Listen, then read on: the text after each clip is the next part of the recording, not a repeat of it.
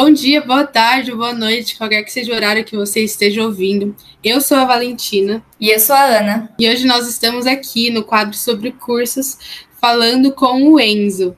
Nós vamos falar hoje sobre engenharia ambiental e sanitária. Primeiro, nós gostaríamos de te agradecer né, por você ter disponibilizado esse tempo e por estar colaborando com o nosso grupo. Eu que agradeço pelo convite, muito obrigado aí. Primeiramente, você poderia começar se apresentando para a gente, contar um pouquinho sobre o curso que você faz, em qual ano você está e essas coisas? Claro, claro. Um, boa tarde, né? Meu nome é Enzo, tenho 22 anos e eu curso Engenharia Ambiental e Sanitária na Universidade Federal de Lavras, né, em Minas Gerais, e agora estou no terceiro ano, né? No sexto período, no caso. Que bacana, é um prazer enorme estar aqui com você, né? É, o que, que, você acredita, assim, como para assim, você, né? Sei que isso é muito pessoal, é, os prós e contras, né, do seu curso. Então, é, contra, assim, para falar, não tem muita coisa, não, porque é um curso bastante amplo, né? Tem várias matérias, assim, que a galera pode até gostar, tipo biologia, assim, eu acho que o pessoal gosta bastante, mais do que matemática e física, né? E os prós é agora seria um, seria um curso, né, que o pessoal está procurando cada vez mais se informar, porque por questões ambientais, né, tipo industrial, poluição de, de atmosfera e rios, né, agora está sendo uma área muito procurada atualmente, né. Então acredito que ainda vai ser, vai ter muita coisa para ser, ser explorado também, né, e agora está muito crescimento. Legal. E você poderia explicar para a gente, de uma forma geral, assim, como que o curso funciona, é, quais são os principais fundamentos e objetivos dele?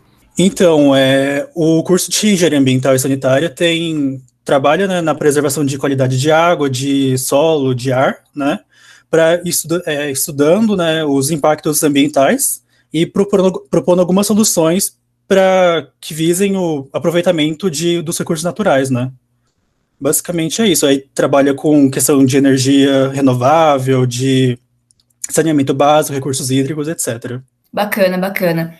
E o que você acredita que são, assim, requisitos básicos, assim, para as pessoas cursarem, né? Tipo, ai, ah, você precisa ser bom nisso. Eu acho que não precisa ser bom, mas pelo menos ter conhecimento, conhecimento básico, pelo menos em matemática e física e química, né? Que esses, esses três matérias geralmente andam muito juntos na, em qualquer tipo de engenharia, na verdade, né? Então, acredito que para ambiental você precisa muito dessas três matérias e ainda por cima biologia, né? Que você acaba trabalhando com microscopia, com estudo, com análise de água, de tratamento de resíduos sólidos também. E acredito que seja só isso. Pelo menos um conhecimento básico em matemática ajuda bastante já. Entendi. E agora falando mais sobre a sua trajetória, qual foi o fator que te fez escolher engenharia? Ou é algo que você sempre teve vontade de fazer?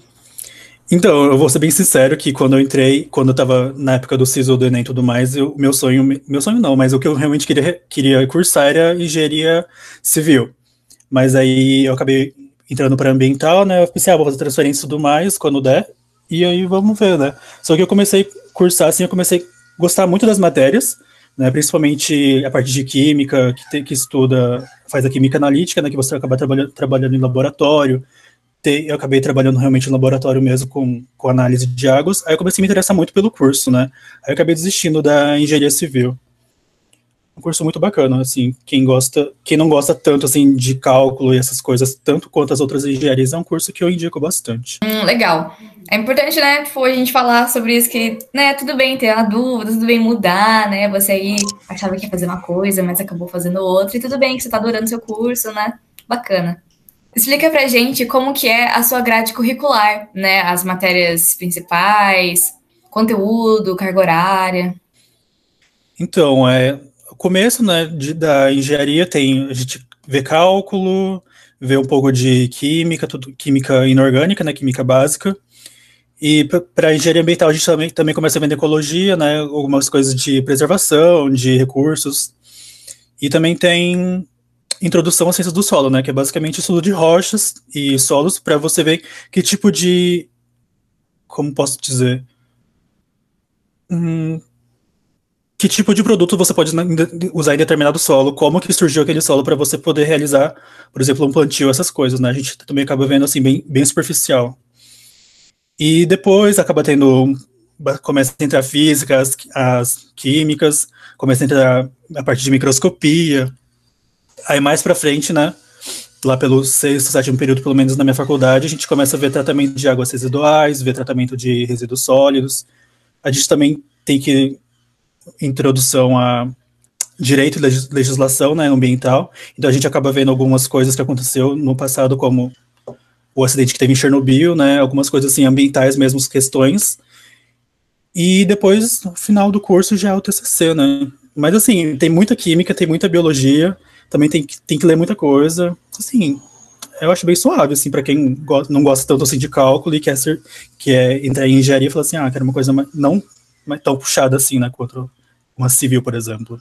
É, muita coisa envolvida, né? Tipo, a gente, a gente, às vezes a gente ouve falar sobre algum curso, mas a gente não imagina que, tipo, é tanta coisa assim, né? A engenharia, não sei o que, tem muito cálculo tudo mais. Eu acho que depende muito da área, né? Por exemplo, a, a engenharia florestal não é tão puxado, né? Por exemplo, para cálculo, tanto quanto uma civil, por exemplo. A gente tem cálculo 1, 2 e 3, né? Que são divididos os cálculos assim, para não ficar tão pesado. E aí, por exemplo, o a gente da ambiental tem o cálculo 1, 2 e 3, realmente, só que a florestal, por exemplo, tem 1 e 2, que é bem mais de boa. Acho que varia muito aí do curso mesmo. Entendi. E com a pandemia, né, muitas, todo mundo foi afetado, né, mas muitas escolas, universidades, faculdades optaram pelo ensino remoto. Uhum. O que, que você acha sobre isso? Tipo, se para você ficou a mesma coisa, se para você dificultou, como dificultou, e como tem funcionado agora, em 2021, na sua escola, as aulas? Então, é, atualmente a gente está. Os professores enviam material é, em PDF, né, ou, ou slide, dependendo, e eles tentam fazer tentam gravar assim no Google Meet a, as aulas, só que eles acabam postando no YouTube, né, para quem não conseguir acompanhar tudo mais. Em questão das aulas, assim, que não precisam de, de, de prática, eu acredito que está sendo ok, sabe? Porque tem, além dos professores estar disponíveis tanto no, na plataforma da faculdade, eles também, alguns passam o número de telefone, né, para conversar por WhatsApp, por ser uma coisa mais privada tudo mais. Só que eu acredito que as aulas práticas foram muito prejudicadas, né? Porque, por exemplo, é, no curso tem a química analítica, né, que precisa fazer a titulação, precisa fazer precisa fazer uma coisa mais palpável, né? Porque, por exemplo, tem coloca, por exemplo, sei lá, tipo ácido numa proveta para você misturar com uma base e coloca um reagente nessa base para você ver tipo a mudança de cor com diminuição, diminuição de pH, né?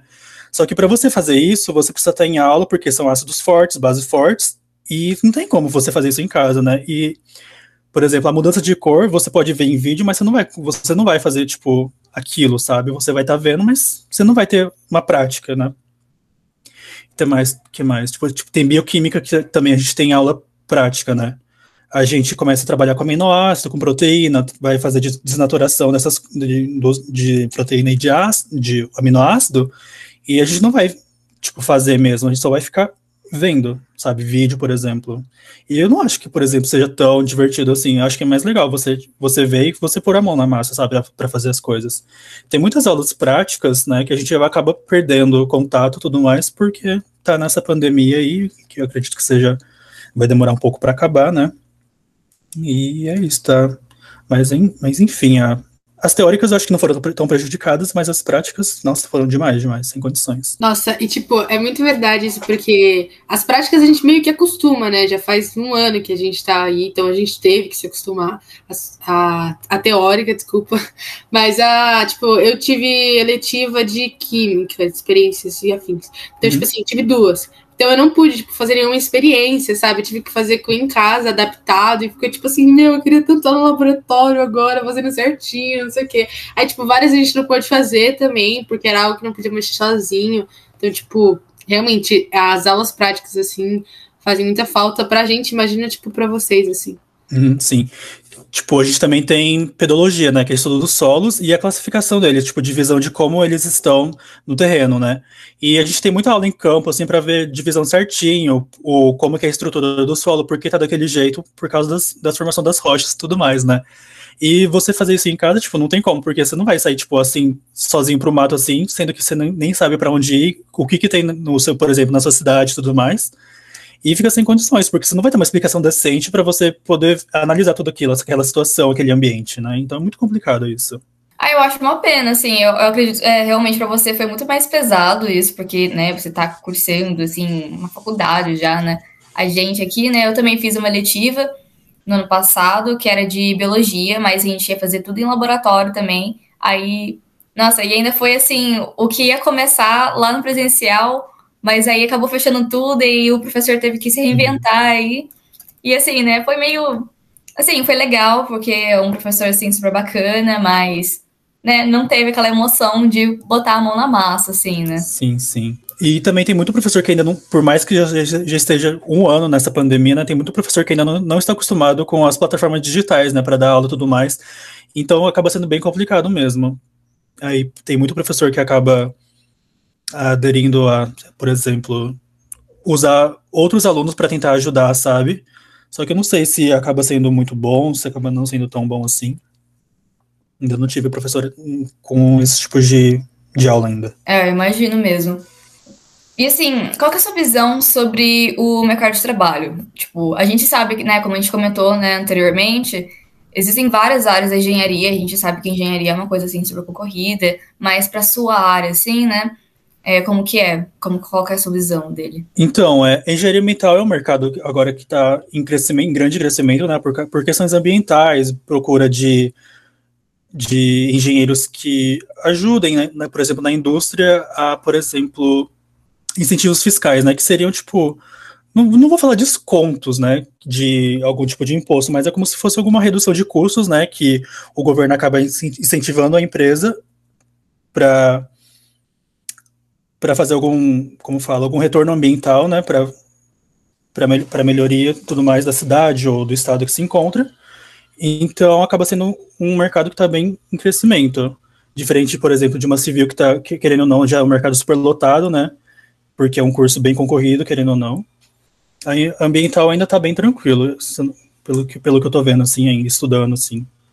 Tem várias áreas que você pode seguir, por exemplo, tem a parte de topografia, né, que seria mais ou menos o estudo de, de cálculo de área e tudo mais. É um, é um ramo bom, assim, porque tem muito proprietário ainda que faz palavra documentação e tudo mais, né? Então acaba sendo muito procurado. Tem, você pode trabalhar em laboratório, em análise de água, você pode trabalhar com reflorestamento, só que não tão, tão abrangente, assim, tão grande, né? Tem diversas áreas assim que você pode atuar. Acho bem interessante isso. Não, não precisa ficar uma coisa presa assim.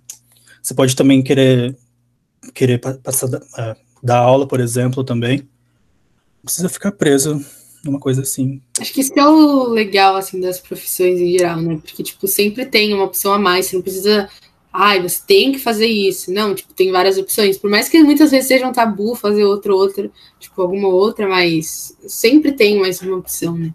Eu queria te perguntar se você já tem alguma ideia, assim, aonde que você quer trabalhar, se você já tem alguma ideia, assim. Então, pelos cursos que eu fiz, né, fiz topografia, assim, que é uma matéria bem de boa, assim, só que não, não me encontrei, assim, para querer trabalhar nisso. Como eu tinha dito, né, eu trabalhei em laboratório com análise de água, então foi o que eu mais tive contato e que eu mais gostei até agora, né. Pode ser que fazendo outro, outras matérias eu acabe, lá, me aproximando mais e falei, nossa, talvez seja isso que eu vou querer fazer, né. Mas por enquanto está sendo em análise de água mesmo, águas residuais. Legal. E você trabalhou como voluntário no laboratório de, de, departamento ambiental da sua faculdade, né, como analista de águas residuais. Você poderia falar para a gente como que funcionou isso, sabe? Qual era tipo, a área específica que você exerceu e como que foi mesmo a experiência e se há algum tipo de bonificação mesmo sendo um, alguma coisa voluntária? Então, é, na minha faculdade, esses trabalhos voluntários, né, que você faz em laboratório e tudo mais, são atividades, atividades vivenciais, né, que serve como carga, uma carga extra, né, para você terminar seu curso, e acaba entrando com a parte de, de palestra, de certificado, essas coisas, né, de que você participou.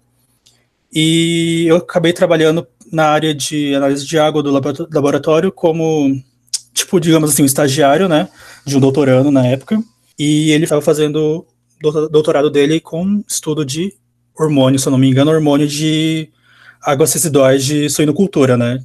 Basicamente, águas residuais, querendo ou não, um jeito de, bonito de dizer esgoto, né? Vamos resumir a isso. E era isso, eu acabava, acabava tra tratando na parte de alcalinidade né, da água, que aumento, aumento e diminuição de pH da água, e, e é isso, a única bonificação que tem assim, para voluntário mesmo é a carga horária. Agora, para quem vai fazer iniciação e tudo mais, tem a bolsa, né, que espero que não seja cortada, né, para os alunos, tanto quanto os alunos, mestrado e doutorandos. E é isso. Para quem quer seguir a, a carreira de lecionar, né, de dar aula, se você quiser trabalhar, sei lá, em uma faculdade e tudo mais, eu acredito que é bom você ter muito artigo postado, muito, muito trabalho com iniciação científica, né? Porque isso vai contar muito ponto para você fazer mestrado e doutorado. Enzo, como funcionam os estágios para o seu curso? Então, acaba que a gente tem que conversar. Geralmente, quando assim, estágio para contar hora, né, mesmo, você acaba tendo que conversar com o coordenador, tudo mais, para ele ver como que vai conversar com a empresa, né? E geralmente, pessoal, para contar horário na minha, na minha faculdade é a partir dos 70% do curso feito, né? É, abaixo disso você pode fazer, só que não vai contar muita coisa para você, vai contar experiência só, né? Aí você pode trabalhar na parte industrial, né? Você pode procurar algumas indústrias, empresas, né, grandes. Você pode procurar, deixa eu ver, por exemplo, aqui em São Paulo tem a Sabesp, que acaba tendo a parte de análise de água, tem é, empresas pequenas assim, né, tipo de terraplanagem, de topografia e tudo mais, você também pode procurar estágio com eles. Tem bastante coisa, assim, mas é questão de contar a hora mesmo, precisa conversar com o coordenador do curso para ver direitinho, assim, o que ele pode te indicar também, né, para você não ficar com uma coisa presa, assim. E você já deu aulas particulares de cálculo e química analítica. Como foi para você essa experiência, assim, né, de ocupar-se com os alunos, sabe, de dar aula para alunos, né? E além do preparo das aulas e todos os encargos de um professor, né? E para quem especificamente eram direcionadas essas aulas? Então, é, eu dei algumas aulas assim, né, só para cobrir algumas despesas e também para ocupar um tempo. E é bem assim, eu sempre tive o costume de ajudar bastante meus amigos quando estava no, no fundamental no médio, então para mim foi bem tranquilo, sabe? Ficar me programando o que, o que estudar, ou quais os conteúdos revisar direitinho, o que tirar de dúvida, né? E, mas geralmente era para, assim, tipo, pessoa que tinha dificuldade em, por exemplo, ah, no, por exemplo, em cálculo 1 que a gente vê, começa a ver limite, derivada, integral, tipo, bem básico, né? E aí eu acabava ajudando, assim, a dúvidas de, por exemplo, limite, como que resolver, por que, por que passou disso para isso, por exemplo, né? Aí de química analítica, como, como a gente trabalha com muito estequiometria, trabalha com, com cálculo de